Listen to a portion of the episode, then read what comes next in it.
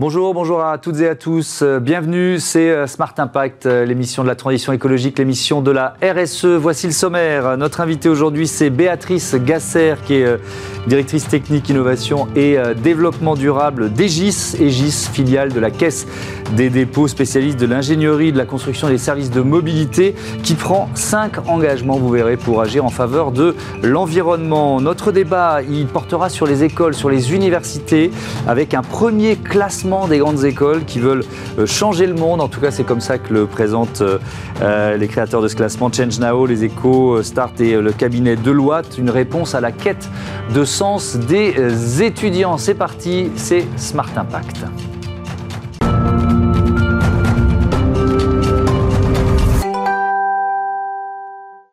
Bonjour Béatrice Gasser, bienvenue. Vous êtes donc la directrice technique innovation et développement durable d'Egis. Il faut quand même présenter Egis pour commencer, parce que euh, je, le disais en titre, filiale de la Caisse des dépôts, mais qui est également détenue à 25% par des cadres partenaires, des salariés. C'est un statut un peu à part quand même. Oui, c'est un statut un peu à part dont nous sommes très très fiers. moi, je fais partie aussi des cadres actionnaires.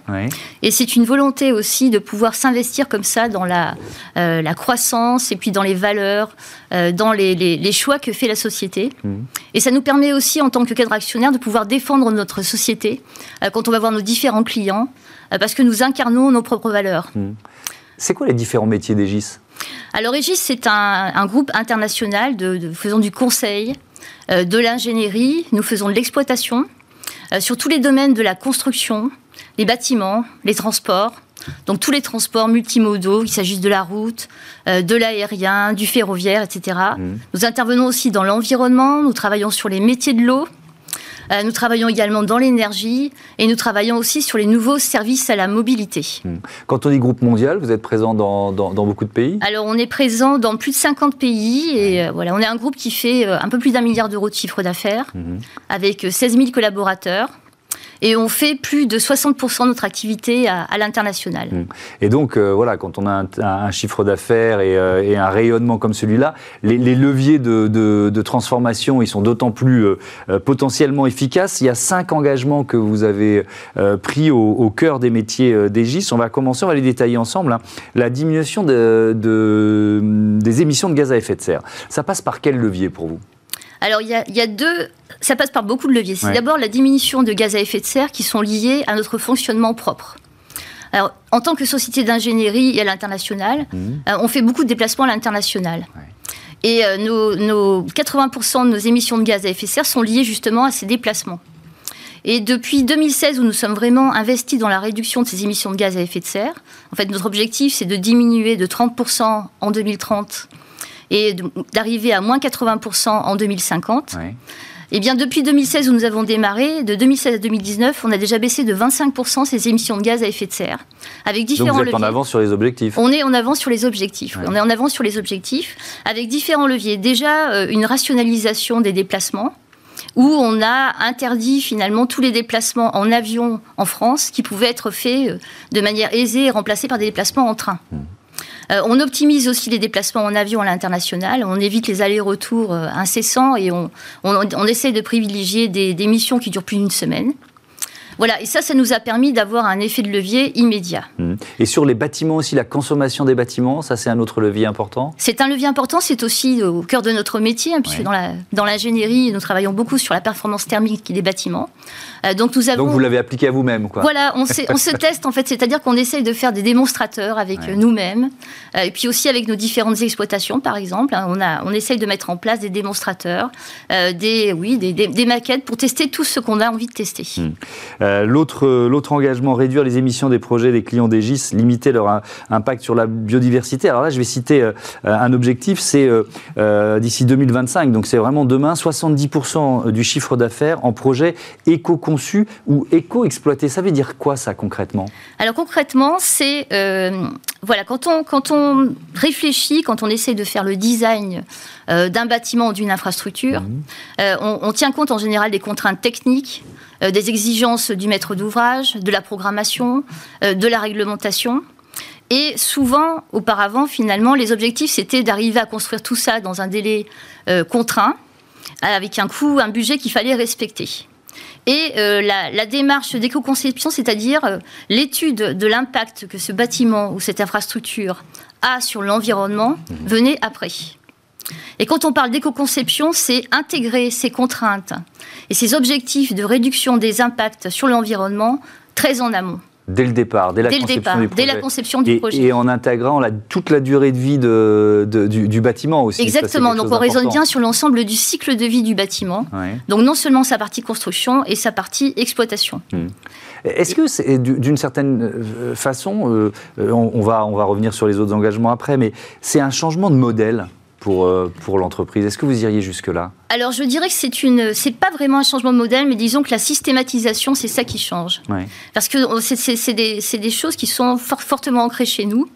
Euh, où nous avions déjà mis en place cette démarche-là depuis plus d'une dizaine d'années. Mmh. C'est une démarche qui est euh, difficile à mener, qui suppose aussi un engagement de la part des, des clients et des maîtres d'ouvrage pour tenir compte aussi de ce critère environnemental euh, dans le choix et dans la validation des, des, variantes, par exemple, qu'ils pourront choisir. Hmm. Et ça, c'est quelque chose qui est nouveau et qui vient justement avec toute la prise de conscience euh, que, que, chacun a euh, de la nécessité de baisser les émissions de gaz à effet de serre, de faire en sorte qu'on diminue les impacts sur la biodiversité, qu'on diminue aussi les impacts sur la pollution, qu'on cherche aussi des solutions d'économies en place d'économie circulaire. Euh, qu'on cherche aussi à réduire l'artificialisation des sols. Mhm. Ce sont des préoccupations maintenant qui sont fortes chez la maîtrise d'ouvrage. Et le fait que ça soit systématisé, c'est ça qui fait notre différence. Mhm. C'est-à-dire que même si les clients ne nous le demandent pas, on le fera. Euh, autre thème, la séquestration de carbone. Alors ça, c'est passionnant, avec des solutions basées sur la nature. C'est bien de le dire. Comment vous faites? Comment on fait? Ben, Écoutez, il y a plusieurs, plusieurs sujets. Je vais vous citer un exemple. On a développé une solution qu'on appelle Smart Soil. En fait, qui est, euh, on, par des solutions qui sont basées sur la nature, c'est-à-dire qu'en travaillant sur les, bactéries, on arrive à améliorer euh, le pouvoir de séquestration des sols. Et ça, c'est quelque chose qui est assez puissant, puisque le, carbone, il est séquestré majoritairement dans, les océans, il est séquestré euh, par le bois. Mais le sol aussi, c'est une manière de séquestrer, de séquestrer ceci. Et dans les, infrastructures dans lesquelles nous travaillons, ou sur les bâtiments, plutôt les infrastructures, il y a souvent des délaissés. C'est quoi des délaissés Des délaissés, c'est-à-dire des, espaces morts, en fait, qui ne servent à rien. Euh, qu'on peut réutiliser de manière utile, euh, soit en proposant de la reforestation qui permet aussi de séquestrer du carbone. Mhm. Et on, va augmenter aussi le pouvoir de la, la, reforestation en améliorant la capacité de séquestration du sol. Finalement, le sol, souvent dans ces sites, il peut être pollué, euh, c'est un site qui est finalement un peu malade. Hmm. Et par ces traitements liés à la nature, on arrive à euh, améliorer ses capacités de séquestration. Hmm. Il y a aussi des outils de diagnostic que vous proposez aux, euh, au, territoire, à vos, à vos clients, pour les protéger ou leur permettre d'anticiper les événements climatiques e-, extrêmes. C'est là qu'on voit vraiment qu'il y a des métiers très très différents. Chez, chez Aegis, c'est quoi ces solutions? Alors, ce sont des solutions qui sont basées sur des diagnostics. Euh, il y a une, démarche en fait qui est assez euh, très efficace qu'on appelle Quick Scan ou Eva Climat en fait où on Eva Climat voilà Eva Climat euh, Eva ça veut dire évaluation en fait. On a toute une gamme d'outils Eva évaluation Eva Climat Eva carbone mmh. Et on va, euh, quand on va euh, s'approcher d'une infrastructure particulière, par exemple, nous avons traité euh, des études de vulnérabilité climatique pour le, secteur routier au Bangladesh, où nous avons aussi fait ces études pour les, grandes villes côtières en Afrique du Sud. Eh bien, nous allons d'abord faire des ateliers avec les principaux acteurs euh, de ces villes, de ces infrastructures, pour voir avec eux et mettre en évidence les épisodes climatiques ou les épisodes particuliers qu'ils ont déjà notés. Et ainsi, on va mettre en évidence euh, des points noirs euh, qui sont déjà apparus et qui peuvent survenir et être amplifiés avec des risques climatiques extrêmes. Donc c'est ce premier déjà outil de diagnostic qui nous permet de focaliser finalement l'attention et de prioriser l'effort où il doit être, être fait pour améliorer la résilience euh, de ces infrastructures, de ces bâtiments mhm. ou de ces territoires face à des inondations ou des, incendies, parce que justement, on s'interroge on sur le, passé et on, sollicite l'expérience euh, de tous les acteurs, y compris des exploitants, des ouvriers qui travaillent sur ces sujets mhm. et qui nous permettent de renseigner euh, et d'avoir une meilleure connaissance du territoire. Mhm. Et pour, pour être en, accord avec, avec les accords de Paris, en cohérence avec les accords de Paris, c'est plus joli, est-ce que ça suppose aussi de développer de nouvelles activités au sein des GIS? Oui, en particulier, nous allons développer, nous allons renforcer notre activité sur l'énergie et sur l'énergie, les énergies renouvelables. Donc ça, c'est un axe fort.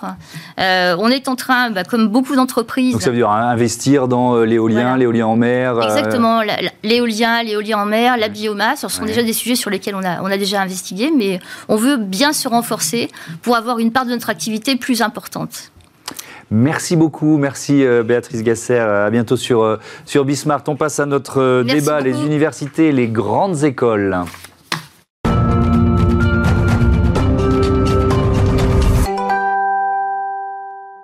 Un classement des universités et des euh, grandes écoles euh, qui change le monde. Voilà l'ambition de mes invités. Bonjour Garance Solagne, bienvenue. Bonjour. Vous êtes euh, directrice des partenariats chez Change Now. Bonjour Valentina Carbonnet, bienvenue à vous aussi. Bonjour. Vous êtes professeur à l'ESCP Business School en Sustainability and Supply Chain Management, co-directeur scientifique de la chaire économie circulaire. C'est quoi ce classement, Garance?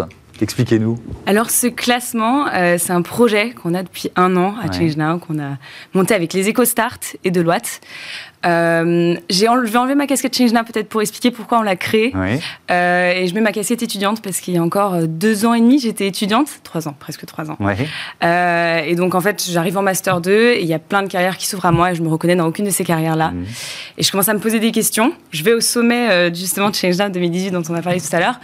Et j'ai un monde qui s'ouvre à moi. Je rencontre des entrepreneurs sociaux, je rencontre des fonds d'investissement impact, je rencontre euh, des grandes entreprises qui développent des nouvelles carrières. Et je me dis, mais c'est un monde que je connais pas du tout, hmm. alors que je suis en master. Et, dont on m'a pas du tout parlé pendant mes études, quoi. Pas du tout. Ou très très peu, et du coup pas de manière voilà, majeure. Euh, et, voilà. Et là, en fait, je me rends compte que, euh, effectivement, ma formation et les métiers qui sont valorisés dans mon secteur, ce mhm. c'est pas du tout ceux qui sont en accord avec le monde actuel, en fait. Euh, et, bon, là je reprends ma casquette Change Now, c'est que ce sentiment-là, euh, donc c'était en 2018, en 2020 il est de plus en plus euh, exacerbé chez les étudiants, on le voit, vous avez reçu Rupture pour le documentaire, vous avez reçu le manifeste pour un réveil écologique, donc il y a tout un écosystème d'étudiants et de jeunes qui commencent à monter autour de ces questions-là. Et du coup, ce classement, pour nous, c'est une manière de leur apporter une solution, c'est une manière d'apporter une réponse mhm. à, ce, à, ce, sentiment grandissant. Et euh, c'est une manière aussi, donc à la fois de donner une, grille de lecture aux étudiants pour leur dire voilà ce qui se passe, voilà comment vous pouvez vous orienter et, bien, mhm. et une grille de notation pour les écoles, euh, pour les aider à se transformer, parce que c'est un, un long processus. Alors, il y, a des critères, évidemment, parce qu'on se dit, OK, on a une bonne idée, on va faire un classement, mais après, il faut définir des, des, critères. Vous pouvez me les, euh, me les, donner Vous les avez en tête? Moi, je les ai notés là. Si, euh, Bien sûr, non, mais je peux vous en donner quelques-uns. On les a établis. On va les voir s'afficher euh, en, même temps, allez-y. Voilà, donc, donc bien sûr, avec les EcoStart, c'est Deloitte Sustainability France qui a fait l'audit mmh. de ces six critères. Donc, on en a six. On a d'abord regardé l'intégration des sujets d'impact, donc des enjeux sociaux et environnementaux dans les formations, dans les programmes Mhm. C'est quand même assez important. On a regardé aussi euh, l'importance des, euh, comment dire, la force du réseau alumni euh, dans, voilà, dans le secteur de l'impact. C'est mhm. quand même une variable assez importante. Mhm. On a regardé aussi la diversité et l'égalité d'échange. C'est des variables, on est obligé aujourd'hui de les regarder. La stratégie et l'exemplarité aussi des établissements. Donc la stratégie court terme, long terme sur ces enjeux. on a regardé aussi les associations étudiantes, leur implication sur les sujets d'impact et l'excellence académique et l'employabilité. Euh, je, boucle le, euh, la, liste.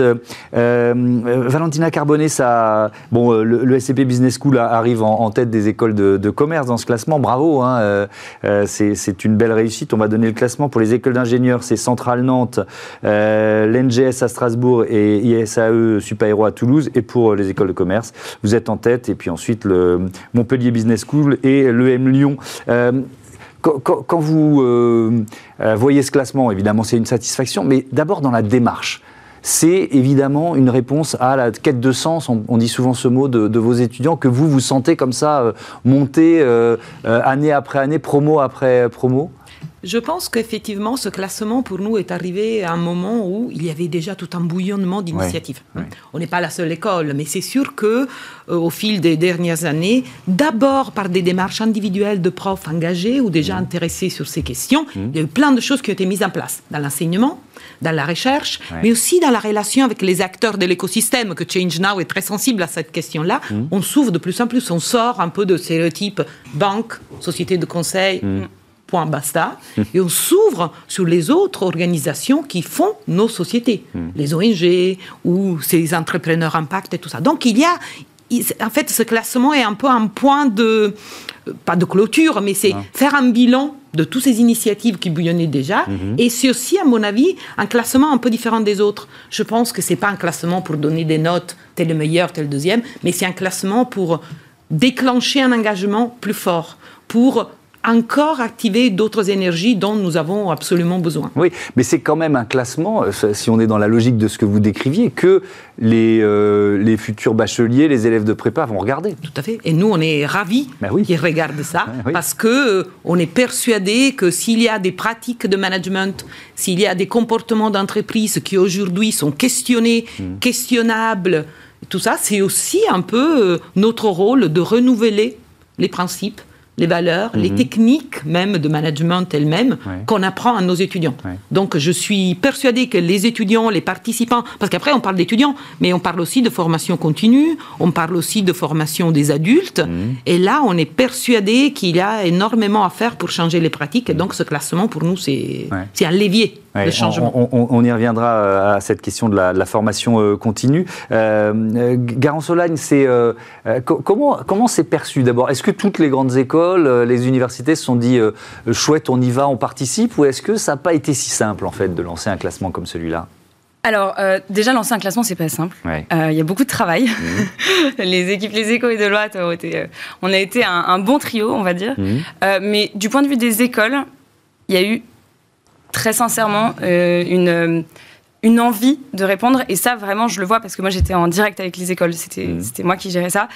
Euh, il y a eu une, euh, une, réponse très, très positive des écoles qui ont été très demandeuses de bien répondre correctement dans les lignes, mmh. de savoir comment elles pouvaient s'améliorer, etc. Donc, on a eu, on a lancé à cet appel-là, ce questionnaire à 269 établissements. Mmh. On a eu 48 répondants. Pour une première édition, c'est un très bon chiffre. Euh, sur ces 48 répondants, il y a eu beaucoup, beaucoup de sérieux de la part des écoles qui nous ont envoyé tout ce qu'elle pouvait. Et là, encore aujourd'hui, on reçoit plein de messages après euh, l'ampleur qu'a pris euh, le lancement. Hmm. On reçoit plein de messages d'écoles qui disaient on n'a pas, on n'a pas eu l'information, il faut absolument qu'on participe l'année prochaine. Oui, on, veut en être la prochaine fois. On veut en être la prochaine fois parce que même si on figure pas dans les 15 premiers, et ça je le souligne, dans l'édito, euh, parce que c'est 6 pages dans les EcoStart, dans l'édito, on essaie de valoriser toujours ce qui est mis en œuvre par des écoles qui peuvent qui ne sont pas euh, citées nécessairement dans les 15 premières, mais qui mettent en œuvre sont pas au même, au même niveau d'avancement, mais qui sont quand même sur, euh, sur, un changement. Exactement, qui mm. ont embrayé, euh, qui ont embrayé cette vitesse-là. Et il n'y avait pas de réfractaires? Pas vraiment. En fait, il y avait pas mal euh, pour pour répondre sur cette partie-là. Oui, il y avait euh, une demande de, précision, il y avait une demande de, euh, de, comment dire, oui, de précision sur la démarche, sur comment on avait établi ce questionnaire-là. Mais il n'y a jamais eu de retour négatif au point de dire non. Nous, on ne prend pas le risque de répondre à un classement pareil.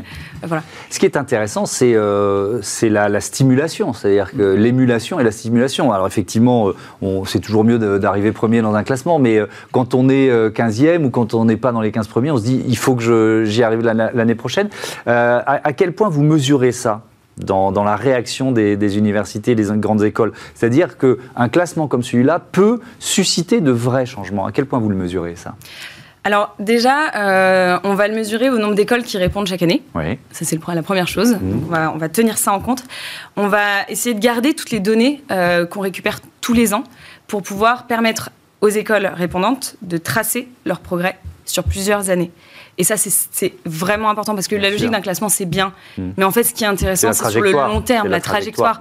Comment ces écoles-là vont pouvoir tracer leur. Euh, donc, on a des rapports individuels, là, on travaille dessus, on va hmm. les envoyer très prochainement aux écoles pour que justement on ait une trace écrite de ce qui se passe d'année en année et qu'on voit ce changement euh, dont vous parlez à l'échelle. Euh, et je me permets d'intervenir. En fait, il n'y a pas qu'une question de quantitative, Bien sûr. de compter par exemple le nombre de nouveaux cours. il y a aussi une évolution en cours. Toutes les écoles ont déjà dans leur portefeuille hmm. beaucoup de cours de spécialité, en sustainability, en, euh, management impact et tout ça. Aujourd'hui, on est face à une phase, et nous on est plein dedans, où il faut dépasser cette approche un peu cantonnée, confinée. il faut que ce soit transversal, il faut que ce soit partout en fait. Ça, c'est le chantier qui prendra du temps. On ne peut pas réinventer et reformuler les soubassements théoriques, philosophiques même de nos enseignements mm. en un claquement de doigts. Ça passe aussi par la formation des profs. Par exemple, nous, ça, c'est un gros chantier à l'école. Mm. On est en train de sensibiliser, de former tous les profs. Ceux qui sont déjà engagés, c'est facile.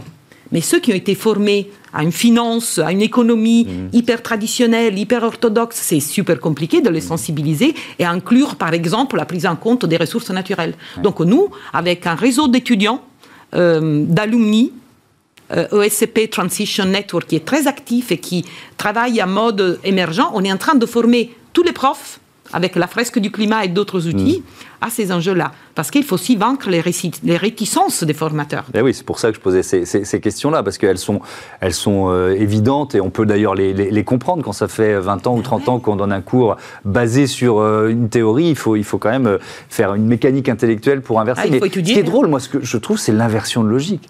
C'est-à-dire que la verticalité du, savoir qui venait des profs, là, c'est poussé par vos étudiants que, que, cette démarche se fait quand même. Tout à fait. Les étudiants ont été moteurs avec le manifeste pour un réveil écologique et tout ça, mais aussi dans la façon d'apprendre effectivement les mm. apprentissages en commun. Mm. Chez nous, ce sont des étudiants aussi qui peuvent former notre personnel et parfois même des profs à ces, à ces thématiques émergentes et mm. si importantes comme changement climatique, biodiversité, tout ça. Et vous, vous avez évoqué la, formation continue. Je, voudrais savoir quelle place ça prend et, quelle demande en matière justement de, formation aux nouveaux enjeux de transition écologique, euh, euh, si cette demande est en très forte... Je ne vais, pas vous je vais pas vous mentir, c'est beaucoup plus compliqué en formation continue. Les jeunes ont déjà un terreau plus fertile, mais on a, fait le, on a pris le pari d'être audacieux sur cette question-là. Mhm. Notre executive MBA, qui est encore un classement, bon, mais il est sixième dans le monde, nous, on ouvre avec une semaine le, séminaire d'accueil avec 100 participants pendant une semaine, ils travaillent que sur des enjeux de changement climatique. C'est une vraie claque qu'ils se prennent parce que ce sont des gens qui ont entre 35, 40, 45 ans et qui sont un peu formés mhm. euh, à la vieille école. donc pour eux, c'est un vrai bouleversement. Donc pour nous, la prise de conscience, c'est vraiment la première étape. Pour ensuite refonder euh, le management et les enseignements qu'on va partager avec eux. Oui, c'est intéressant parce que cette semaine, on, recevait un chef d'entreprise qui participe à la Convention des entreprises sur le climat. Tout à fait. Et, ils, ont, ils nous disent les uns et les autres que la première session qui était en septembre, ils ont pris cette claque climatique, euh, c'est-à-dire de, de, prise de conscience. Hein, c'est vraiment de s'informer de, euh, de, la situation. chez Change Now, c'est une action parmi d'autres, en quelque sorte, ce, ce classement? Oui, exactement. Alors, euh, bon, nous, en fait, on organise, on est plutôt connu pour le sommet qu'on organise, dont on parlait euh, tout à l'heure, euh, le grand sommet international de rassemblement de toutes les solutions et des acteurs du mhm. changement mondiaux. Donc, on le fait au Grand Palais. Il aura lieu en 2021, du 19 au 21 mai, au Grand Palais éphémère version hybride avec bien sûr une plateforme digitale pour l'audience internationale qui ne pourra pas voyager on prévoit tout maintenant. Aujourd'hui, on essaie d'être agile. Mais donc, on a ce sommet sur, lesquels on essaye de, euh, sur lequel on essaie de rassembler 1000 solutions pour la planète, euh, donc qui ont vraiment euh, une ambition sociale, environnementale, qui ont un, business model viable, qui, sont, qui peuvent être mises à l'échelle, etc., et autour desquels on fait, fait graviter tout un écosystème d'investisseurs, de, grandes entreprises, de médias, d'ONG, toutes ces personnes qui ont les, ressources pour qu'elles puissent grandir et, et se avoir plus d'impact. Voilà. On suivra ça évidemment euh, sur Bismart et dans cette émission, c'est le meilleur endroit pour parler du sommet de Shenzhen. Merci beaucoup Merci. à toutes les deux d'être venus présenter ce, euh, ce classement. On passe à euh, Smart IDs tout de suite. Smart IDs avec BNP Paribas. Découvrez des entreprises à impact positif.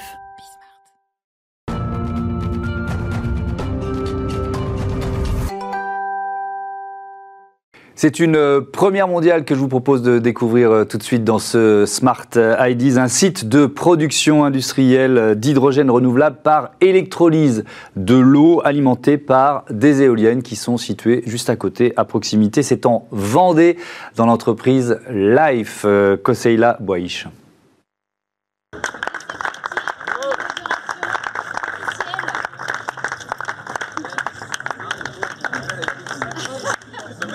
Cette usine est connectée aux éoliennes qu'on voit derrière moi. Il y a 3 km de câbles qui relient l'usine aux éoliennes. On a donc pour la première fois une alimentation directe d'un électrolyseur. L'électrolyseur, c'est la machine qui produit l'hydrogène. On dessale de l'eau de mer ici, mais on pourrait utiliser une autre source d'eau. Ici, on dessale de l'eau de mer qu'on va ensuite électriser. Donc on va mettre de l'électricité dans cette, dans cette eau pour dissocier les molécules d'eau. Les molécules d'eau vont se séparer en deux gaz, l'hydrogène et l'oxygène. Cet hydrogène va être ensuite purifié, compressé et va livrer les stations-service euh, qui vont de la Turballe en passant par Nantes, La Rochelle, La Roche-sur-Yon, pardon, euh, et, et Le Mans. Donc on a pour la première fois une production entièrement verte d'hydrogène à partir d'une énergie verte. On a investi quasiment 10 millions d'euros dans cette euh, usine. Une bonne partie euh, a été investie dans des matériels, dans le bâtiment. Mais il faut savoir que la moitié, ce sont des coûts d'ingénieurs qui ont dû concevoir et surmonter tous les problèmes techniques et les challenges qui sont offerts à nous euh, quand on a construit et conçu cette, euh, cette usine. Et nous avons commencé très tôt euh, en croyant dans le véhicule électrique, dans nos milieux ruraux, alors qu'on pensait qu'il était réservé à la ville. Nous avons travaillé ensuite sur le biogaz, avec la chance d'avoir une agriculture d'élevage dynamique. Mais j'étais très au clair, pour avoir beaucoup travaillé ces sujets, en disant qu'il y avait aussi une autre énergie totalement décarbonée, qui est l'hydrogène. Et lorsque j'ai rencontré Mathieu, c'était une histoire euh, d'homme entre lui et moi, où euh, j'étais persuadé que le projet qu'il me présentait était le bon. C'est pour ça que Vendée Énergie et le CIDEV a souhaité investir dans ce projet majeur Life qui aujourd'hui euh, devient concret. On est sur un appel à projet pour l'utilisation de cet hydrogène sur des tractions de camions poids lourds, 44 tonnes, euh, dans le secteur Vendée avec la mise en place euh, d'une station d'avitaillement qui pourrait se situer, qui va se situer euh, sur Montaigu, et donc faire en sorte de pouvoir faire tourner donc des véhicules que nous aurons rétrofités auprès de la société Ineo, basée au Brésil, euh, d'utiliser l'énergie donc euh, produite par Life et, euh, et, faire tourner ces véhicules donc poids lourds avec des marchandises de nos clients chargeurs Schenker sur, le territoire ouest de France. Rétrofiter un véhicule, c'est faire en sorte de pouvoir trouver dès à présent des, des véhicules qui n'existent pas sur le marché, ou du moins qui sont très difficiles à trouver. Il y, en a peu. C'est retirer le, le moteur thermique, euh, changer la chaîne cinéastique pour y placer donc un moteur électrique, euh, une pile à combustible, euh, un réservoir à hydrogène ainsi qu'une batterie qui sert de, tampon et faire en sorte que ce véhicule donc ne roule plus avec des carburants fossiles mais avec de l'hydrogène.